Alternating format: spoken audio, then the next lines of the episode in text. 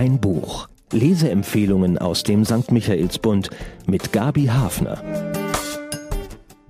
Mein Buch diese Woche ist auf der Krimi-Bestenliste zu finden, obwohl es keineswegs ein klassischer Krimi ist. Manche Szenen erinnern mich eher an einen Western.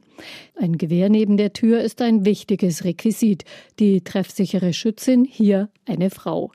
In dem ersten Roman der amerikanischen Autorin Elizabeth Wetmore geht es um die Verfolgung einer Vergewaltigung an einer 14-Jährigen in den 70er Jahren im tiefsten Texas, im Ölförderland und um Frauen, die keine Opfer sein wollen.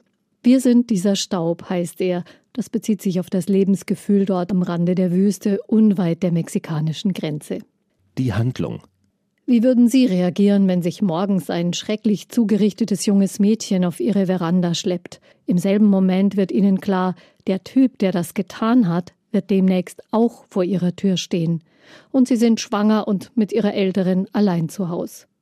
Kommen Sie näher, stellen Sie sich neben mich, sehen Sie, wie er langsam über den Hof rollt und keine zehn Schritte vor dem Haus hält.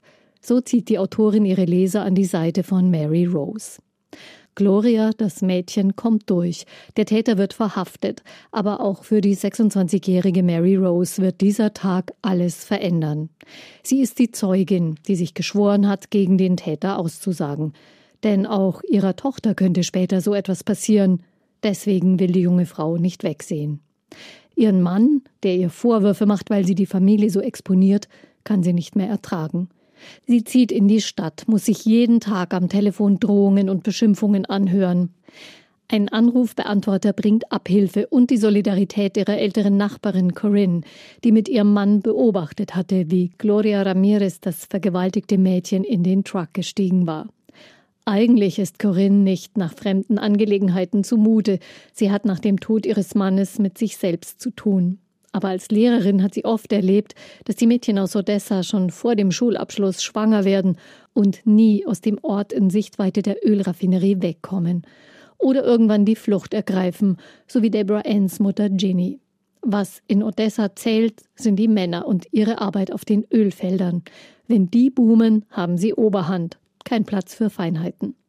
Warum spielen die Mädchen in Odessa nie Verstecken? Weil keiner sie suchen würde. Eine Reihe solcher Sprüche sammelt die Autorin im Kapitel über Carla, die junge Barbedienung, die durchschaut hat, wie es läuft.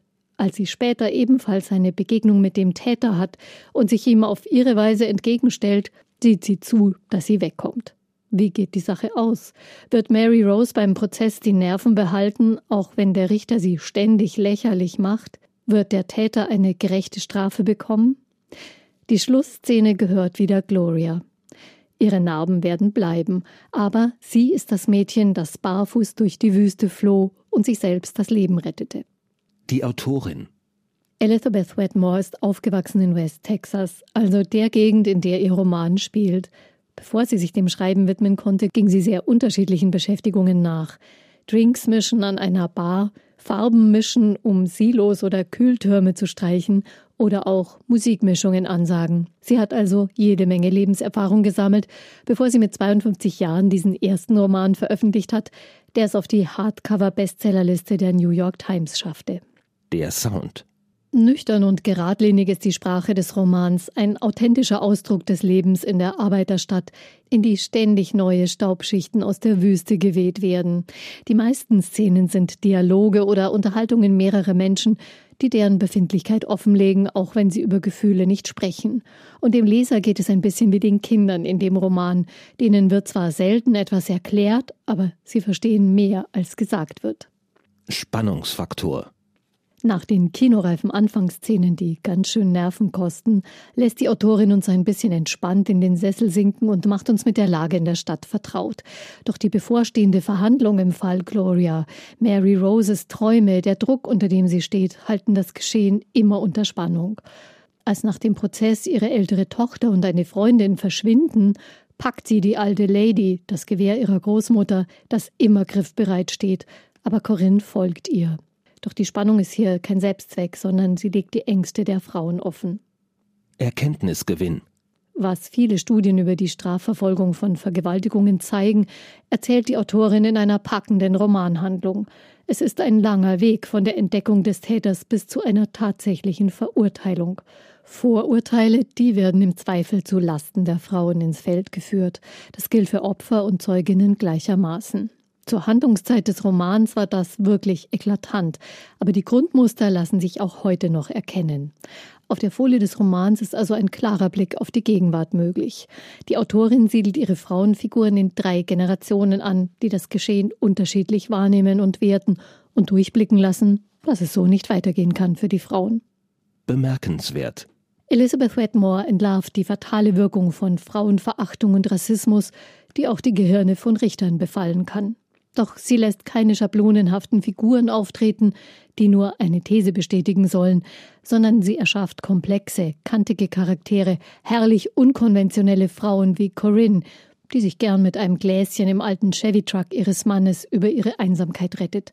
Keine Alkoholikerin, weiß Gott, nur eine Frau, die einfach sehr viel trinkt, sagt sie von sich. Die Autorin hat ein Herz für Randfiguren mit eigenem Kopf und wenig übrig für Konventionen. Ihre Debra Ann ist fast eine texanische Pippi Langstrumpf, nur nicht so fröhlich. Für wen? Für mich las sich der Roman ein bisschen wie ein moderner Western, in dem eben die Frauen selber dafür sorgen, dass sie respektiert werden und sich selbst verteidigen. Ein Frauenbuch für Frauen und Männer ist dieser Roman. Eine spannende Geschichte, die mehr bietet als True Crime. Eine Sozialstudie mit der Spannung eines Krimis. Zahlen, Daten, Fakten.